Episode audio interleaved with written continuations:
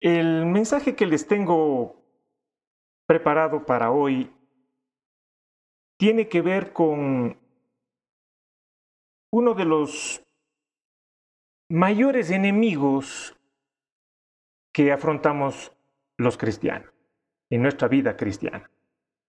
Y es el, el desánimo. Y es que el enemigo ha utilizado el, el desánimo para quitarnos todas las bendiciones que el Señor quiere darnos para nuestras vidas. Y resulta importante conocerlo para poder enfrentarlo. Pero primero, antes que nada, debemos comprender qué es el desánimo para entender por qué es tan peligroso y, cómo está presente en nuestras vidas. El desánimo es un pensamiento que destruye nuestra esperanza. Una persona desesperanzada se rinde. Y eso es justamente lo que el diablo quiere que hagamos, mantenernos rendidos, sin esperanza, con nuestra fe en bajos niveles, interfiere en la comunión con Dios y terminamos alejándonos de Dios. El desánimo es algo que nos hace perder las ganas de hacer algo u obtener algo. Taladra nuestros pensamientos, quiebra nuestra voluntad y el, y el deseo de superarnos, el deseo de lograr y desarrollar nuestro potencial. La persona desanimada no termina lo que comienza. Se paraliza y termina por abandonar. Entendido este, este concepto de lo que, de, de, este sentimiento, de, este, de lo que es el desánimo, quisiera que busquemos en nuestras Biblias el capítulo 4 de Nehemías. Y vamos a encontrar, ubiquémonos en el capítulo 4 de Nehemías, vamos a estar moviéndonos por el capítulo 4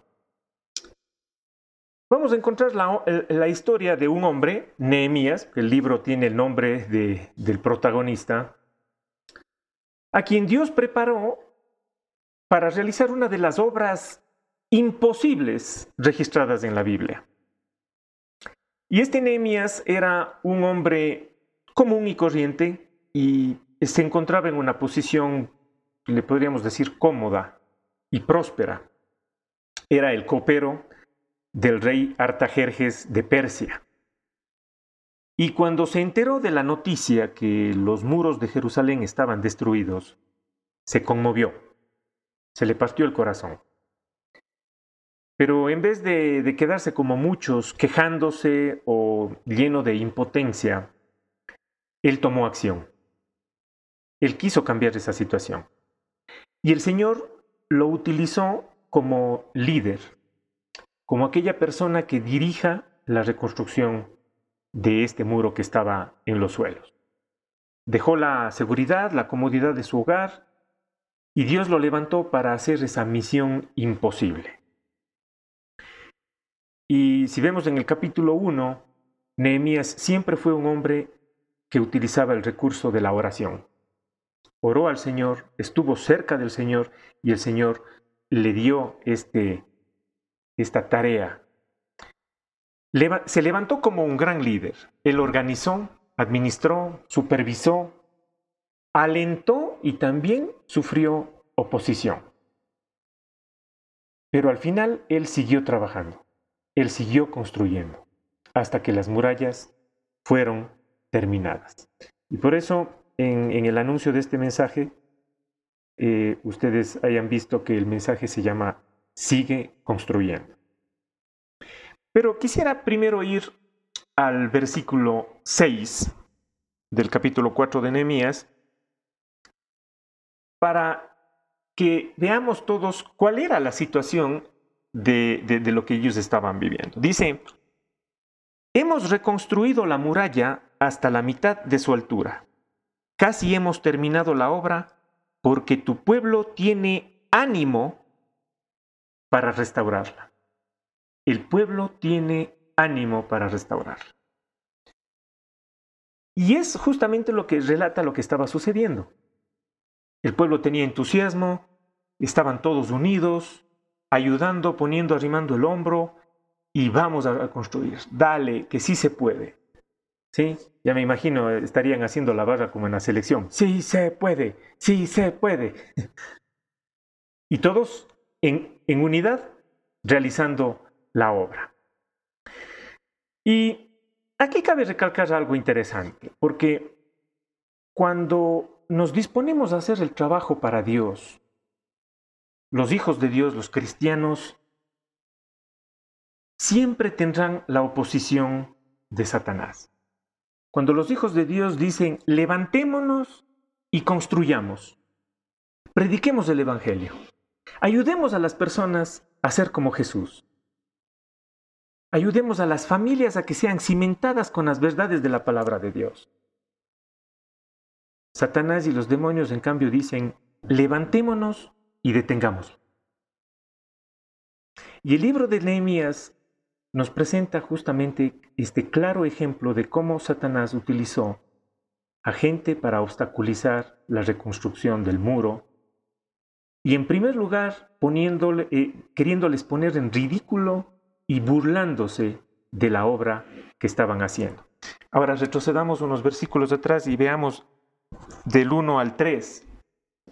Dice, cuando Zambalat eh, supo que estábamos reconstruyendo las murallas, se puso furioso y se burló de nosotros.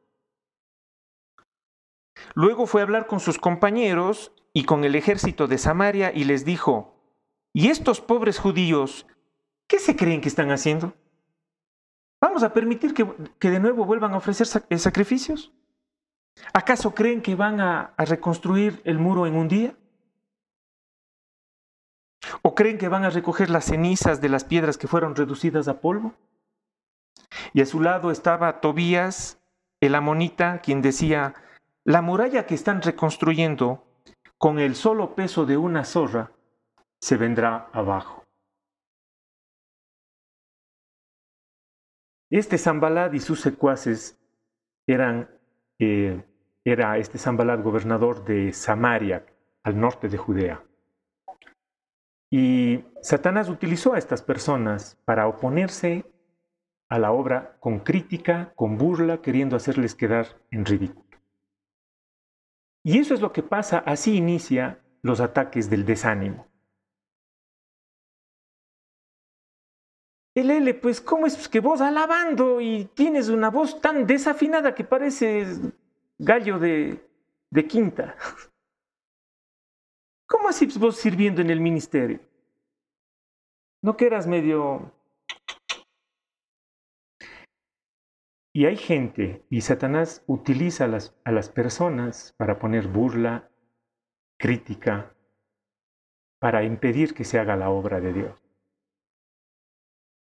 Es verdad que ellos como constructores se enfrentaban a un gran reto. No podían terminar la obra en un día. No tenían los medios, los materiales. Y en parte, en esas burlas, en esas críticas, había parte de, verdad lo que decían. Pero lo que no tomó en cuenta Zambalad y sus amigos fue que Dios estaba con ellos, Dios estaba detrás de esa obra fortaleciéndoles, levantándoles, y él había prometido reconstruir hasta el final. Utilizó a Nehemías, utilizó al pueblo de Judá para levantar esa obra porque Dios iba a construir esa obra. Lo mismo debemos estar convencidos nosotros que la obra que tenemos que hacer para Dios está Dios con nosotros. Entonces, en primer lugar, el enemigo utiliza la burla, la crítica. Veamos el versículo 8, 10 y 11. Se pusieron de acuerdo para atacarnos y destruir la ciudad de Jerusalén. Entonces oramos a nuestro Dios y pusimos guardias de día y de noche. Luego la gente de Judá nos dijo, los que limpian los escombros ya están cansados. Hay tanto que limpiar que no podemos seguir reconstruyendo. Supimos que nuestros enemigos estaban pensando entrar en la ciudad y tomarnos por sorpresa y matarnos para que no pudiéramos concluir con la obra. ¿Qué pasó? En el versículo 6 estaban con ánimo y ahora dicen, no podemos terminar con ahora, estamos cansados. Y aquí está la nota desanimadora. No podemos seguir construyendo. La gente sintió la amenaza. Tuvo miedo porque se enteraron que los enemigos, a más de burlarse, iban contra ellos. Podemos ver claramente la herramienta de Satanás para entrar en los corazones de las personas. Él usa el desánimo para entrar en los corazones de las personas, quitar la esperanza, minar la fe y alejarnos de Dios. Lo que Él quiere es que la maldición entre en nuestras vidas. Y ahí cambia la perspectiva. Tenemos dos escenarios. Es muy diferente trabajar bajo la fe y trabajar bajo el desánimo. Es muy diferente orar bajo la fe y orar con desánimo. Leer o escuchar un mensaje de la palabra de Dios con fe y hacerlo con desánimo. Y no nos debe sorprender que el enemigo trabaje duro, trabaje horas extras para alejarnos de la fe y mantenernos desanimados. Estuvieron con ánimo. Sintieron la burla, sintieron la crítica, sintieron la amenaza y la perspectiva cambió. Y cuando entra el desánimo en nuestras vidas, podemos ver ciertas señales que hay en nuestro comportamiento que nos alertan que estamos desanimados. Y una de ellas es la queja y la murmuración. Miren el versículo 10. Dice, la gente de Judá nos dijo, los que limpian los escombros están cansados, hay tanto que limpiar que no podemos seguir construyendo. Y les voy a poner otro ejemplo algunos cientos de años más atrás, un ejemplo más, mm, diríamos yo, contundente. Números 21 del 4 al 5. Después que los israelitas partieron del monte Or en dirección al Mar Rojo para rodear la tierra de Edom, en el camino el pueblo se desanimó y murmuró contra Dios y contra Moisés, diciendo, ¿Para qué nos hiciste llegar a Egipto? ¿Para qué? ¿Para hacernos morir en el desierto? No hay pan ni agua ya estamos hartos de este pan liviano. Hablaban del maná. La queja y la murmuración saltan como un mecanismo de evasión.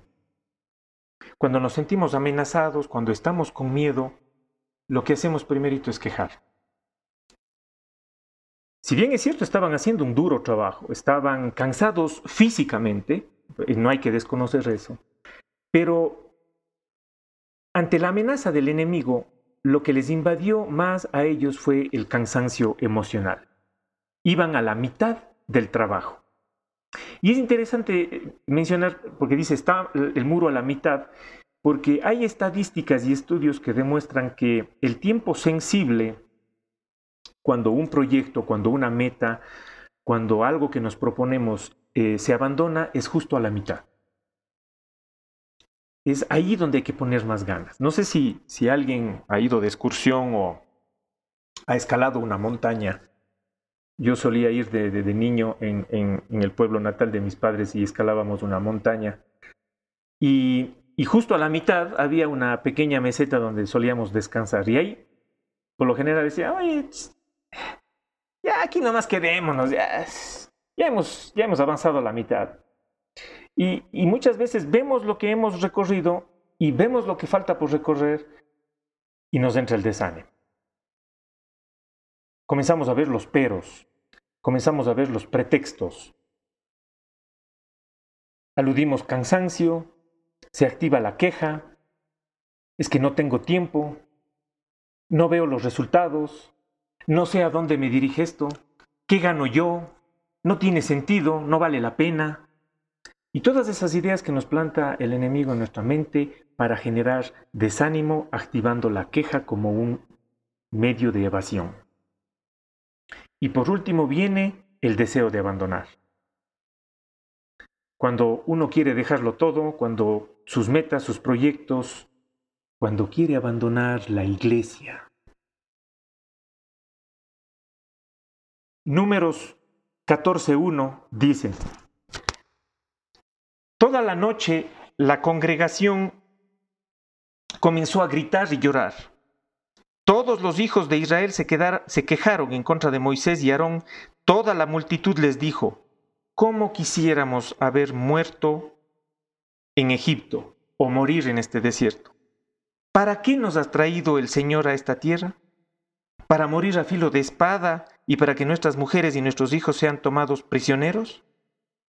Y yo, yo eh, escuche bien aquí, dice, ¿no sería mejor regresarnos a Egipto? Designemos un capitán y volvamos a Egipto. Lo que quería Israel era volver a la esclavitud.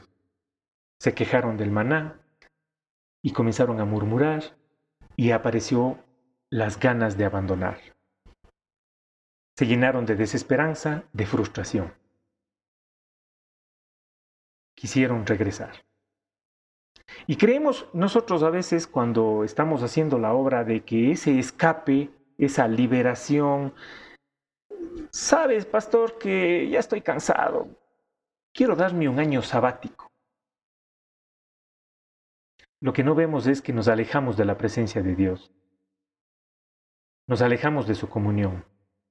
El enfriamiento espiritual nos asedia. Y esa escape, esa liberación, ese quiero descansar un poco, se, se torna al final en alejamiento. Y eso es lo que les pasaba a ellos. Se sentían abrumados, frustrados por la gran cantidad de escombros que tenían que despejar. Y dijeron, no podemos realizar esta tarea. Porque ellos tenían que, para edificar el muro, tenían que quitar escombros. El trabajo duro en sí no era poner ladrillos, era quitar escombros. Y aquí eh, aplicando a nuestra vida, la mayoría de nosotros no quiere remover escombros de nuestras vidas. No queremos remover escombros de religiosidad, de tradiciones, de basura moral que el mundo nos ha, ha impuesto durante años, pensamientos que Satanás nos quiere implantar Vemos que todavía hay escombros de nuestro matrimonio quebrantado, de nuestra familia dividida, de nuestras eh, finanzas debilitadas, deudas por pagar. Nos desanimamos, perdemos las, las esperanzas, nos apartamos y decimos, no, no, esto está mucho, mucho trabajo. Si queremos edificar algo, primero tenemos que eliminar escombros eliminar esos escombros que nos traen dolor, que nos atan con esclavitud, que nos estancan con adicciones, con debilidades. Salir de nuestra zona de confort, poner nuestra voluntad a disposición de Dios, al servicio de Dios, y construir sobre un verdadero fundamento que es Cristo, tratando de ser como Él y viviendo en santidad. Pero algo que es importante recalcar es que si vemos la obra en su magnitud, en su totalidad, si vemos nuestra vida en conjunto, algún plan, alguna meta que nos trazamos y queremos hacerla ya enseguida, en un solo día, por supuesto que no lo vamos a lograr. Y en eso tenía razón Zambalat. Aquí la vida hay que verla paso a paso, un día a la vez. Si bien muchas veces las cosas, los problemas, las dificultades se nos amontonan, pero si tenemos enfocada nuestra visión en que hay, una vida que construir, hay un carácter que definir, hay una familia que edificar, hay un negocio que hay que desarrollar día a día, ladrillo por ladrillo. Tomar en cuenta que somos constructores. A veces esos materiales de desecho se nos amontonan, pero pensemos que ninguna obra quedará edificada si no quitamos los escombros. Entonces la pregunta es, ¿qué escombros hay en su vida que tiene que desechar para continuar la obra de Dios? para continuar con sus planes, con sus proyectos. Estando en, esa, eh, eh, en ese contexto, veamos ahora cuál es el remedio para el desánimo. Y como les había dicho, Nehemías fue un gran hombre de Dios, un líder que supo cómo animar al pueblo.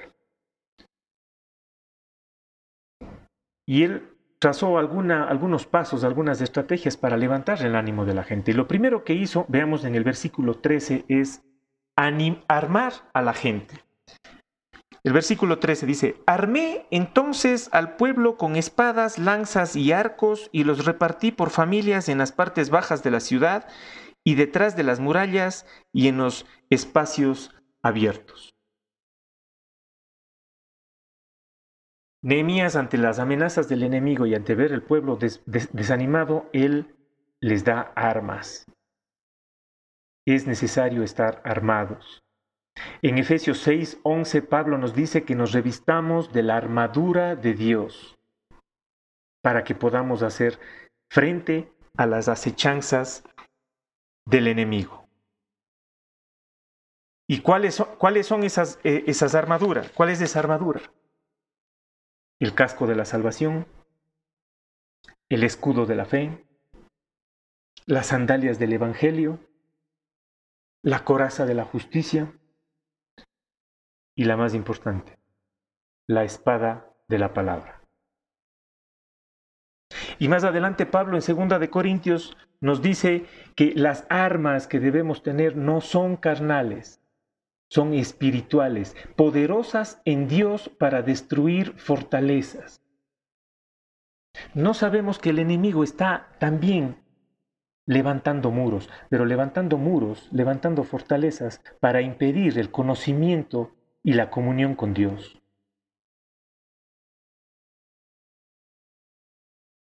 Con las armas que tenemos, la palabra de Dios, la oración, la comunión con Dios y la convicción de que el enemigo está derrotado en la cruz del Calvario, el desánimo no es parte de nuestra vida. En segundo lugar, Nehemías les animó con convicción. Veamos el versículo 14. Dice, luego me reuní con los hombres importantes del pueblo y con los oficiales del templo y con el pueblo en general. Y les dije, no tengan miedo de esta gente. Recuerden que el Señor es grande y temible. Luchemos por defender nuestros hermanos, nuestros hijos, nuestras hijas y nuestras esposas. Luchemos por nuestros hogares. Él les recordó con coraje y con convicción que no tengan miedo, que el Dios de los ejércitos estaba de su lado. Si Dios está con nosotros, ¿quién contra nosotros? El Señor es nuestro ayudador. No debemos temer lo que pueda hacer un simple mortal. Esperemos en Dios que Él recobrará fuerzas como las águilas. Querido hermano, iglesia, si es que hoy estás cansado, abatido, temeroso, en resumidas, desanimado, busca al Señor, confía en Él. Estás haciendo de la oración y la adoración algo constante en tu vida, estás buscando esa experiencia de ver la paz de Dios, esa paz que sobrepasa todo entendimiento para verle a Jesús en medio de la tormenta. Pedro hasta caminó sobre las aguas con la, con la mirada fija en Jesús. Jesús estuvo ahí en la barca en medio de la tormenta. Cuando el enemigo nos ponga todas estas ideas en la cabeza, armémonos de convicción y sepamos quién está peleando por nosotros. Lo que dijo Nehemías es, no se enfoquen en el enemigo, no vean los simples ladrillos que hay que edificar. Veamos el propósito que Dios tiene para nuestras vidas. Somos constructores. Cuando hacemos la obra para Dios, debemos participar y convencernos de que estamos participando para levantar a hombres y mujeres, levantar a familias, para amar a nuestro prójimo. Somos representantes de Cristo para transformar vidas Por un momento imaginémonos cómo sería la iglesia, el mundo, si todos los cristianos trabajáramos así de animosos para la obra de Dios. Pero lamentablemente nos llenamos de egoísmo, muchos no quieren involucrarse en la tarea en la iglesia, quieren vivir para sí mismos, quieren ir a la iglesia cuando ya todo está bonito. ¡Ay, qué lindo! Las paredes enlucidas, ya las, las sillas acomodadas. Por poco la alabanza es del grupo de Hilson. Entonces sí me siento en mi banquita y recibo la palabra. Pero no queremos participar de la construcción de la iglesia, no como edificio, no como local. Estamos hablando de la iglesia y el cuerpo de Cristo. La iglesia somos todos nosotros. Nehemías decía, corran el riesgo, amen a su prójimo, velen por sus familias, velen por personas. No se desenfoquen en los placeres que el mundo da. Amar vale la pena. En el versículo 15 dice, cuando nuestros enemigos supieron lo que habían decidido hacer y que Dios había desbaratado sus planes, regresamos a la muralla para continuar con nuestra tarea. No les da, no les da la tranquilidad y la, y la seguridad de que tenemos un libro escrito por la inspiración del Espíritu Santo en donde ya sabemos de antemano lo que el enemigo trama, los planes del enemigo para querer eh, desanimarnos y, de cómo el plan de Dios hizo para que el enemigo esté ya derrotado, ¿no le da esa tranquilidad a usted? ¿No le da esa tranquilidad para decir, no, son solamente acechanzas, voy a regresar al muro a dedicarme al trabajo?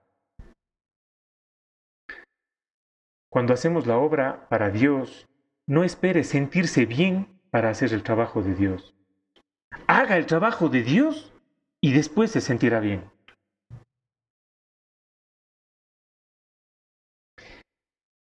Cuando estamos haciendo el trabajo, así como los, los, los que estaban levantando el muro, podemos cansarnos en el trabajo, pero no hay que cansarse del trabajo. Parece un juego de palabras, pero esto es muy importante que tomen en cuenta. Es normal que nos cansemos en el trabajo, pero lo que es inaceptable es cansarnos del trabajo. Y eso es importante para no desanimar. Luego, en el versículo 19, dice, luego me reuní con los hombres importantes y con los oficiales y con todo el pueblo y les dije, la obra es muy grande y extensa y nosotros estamos muy separados unos de otros a lo largo de toda la muralla. Por eso, cuando oigan el toque de la trompeta, corran para reunirse con nosotros, que nuestro Dios peleará por nosotros. Y aquí, y, fíjense cómo es el, sentido de unidad. Nehemías dice, no vamos a poder estando separados. Dios pelea por nosotros cuando permanecemos unidos. Cuando permanecemos unidos como iglesia somos y hacemos cosas admirables, unidos con un solo propósito. En el Salmo 133.1 dice, qué bueno es y qué agradable es que los hermanos vivan, convivan en armonía. Y por eso el escritor de Hebreos dice, no dejen de congregarse como algunos tienen de costumbre, sino exhórtense unos a otros. Nos reunimos para alabar, nos reunimos para recibir instrucción, nos reunimos para darnos afecto mutuo, para amarnos unos a otros, para estimularnos unos a otros. Por eso Jesús dijo en Mateo 18, donde dos o tres están reunidos en mi nombre, ahí estoy yo en medio de ellos. El estar unidos, el estar juntos, da ese sentido de la presencia del Señor cuando nos reunimos los hijos de Dios. Necesitamos para eh, estar unidos para recibir palabras de ánimo, para recibir exhortación, para organizarnos a hacer mejor la obra de Dios. Lamentablemente, las circunstancias que estamos viviendo en estos tiempos por la pandemia ha hecho que sustituyamos todo esto que les estoy diciendo por estas pantallas que están enfrente de nosotros, que nos quitan un poco ese, ese sentir lindo, rico de, del contacto personal. Pero espero con la provisión de Dios y la gracia que pronto podamos, eh, que el Señor nos provea de un local para, para que no caigamos en desánimo y que podamos levantarnos unos a otros, para que podamos ser iglesia y podamos hacer la obra del Señor. Entonces, hermanos, para concluir, este libro de Nehemías, esta historia de, Nehemías con la reconstrucción del, muro, nos invita a que cuando estemos invadidos por, la, por el desánimo, estemos sobrios y atentos porque el diablo está como león rugiente buscando cómo devorar. Debemos mantenernos con nuestras rodillas en tierra, con nuestra mirada en Jesús y en su palabra. Mantener vivo el amor entre hermanos y poniéndonos la armadura de Dios. No descuidemos la obra de Dios, no lo tomemos a la ligera, ni con apatía. Creamos en Dios y creámosle a Dios. Y sólo así veremos grandes acontecimientos que suceden en nuestras vidas y en la vida de la iglesia. Debemos confiar en que, aunque las circunstancias parezcan difíciles, aunque en nuestra vida esté sucediendo e-, eventos que no podamos resolver, para Dios nada es imposible. Dios nos invita a no desmayar. Aunque te sientas que no, no reconocen tu trabajo, en especial los que estamos haciendo la obra de Dios, el Satanás usa eso para desanimarnos, para resentirnos, para que nos abandonemos, para hacernos susceptibles. No busquemos el agradecimiento de los hombres, sino la recompensa del Señor. Mateo 10:42 dice, de cierto les digo que cualquiera, cualquiera que dé a estos pequeñitos, aunque sea un vaso de agua fría, por tratarse de ser discípulos, no perderán su recompensa. Podemos estar seguros de que todo lo que hagamos para el Señor, para el ministerio, para su iglesia, no quedará sin recompensa, por más pequeño que parezca. Ah, es que yo estoy acomodando las sillas es importante para Dios. Ah, es que yo estoy sirviendo un cafecito y dando unas galletitas. En Colosenses 3:23 dice, y todo lo que hagan, háganlo de corazón como para el Señor y no como para la gente, porque ya saben que el Señor les dará la herencia como recompensa, pues ustedes sirven a Cristo el Señor. Yo no estoy aquí sirviendo a Diego, el pastor, ni a Chicho, el de la alabanza, el que hace la, la, reunión. No, estamos sirviendo al Señor. Y les invito, amigos, hermanos, que no nos desanimemos y pongamos el hombro para servir al Señor, para construir la iglesia del Señor. Nosotros como ríos estamos empeñados en hacer una iglesia bíblica, cristocéntrica, que cumpla una labor y que, que lo ejecute como, como lo hicieron los, de, los, los que reconstruían el, muro, con la espada en la mano y con la herramienta en la otra.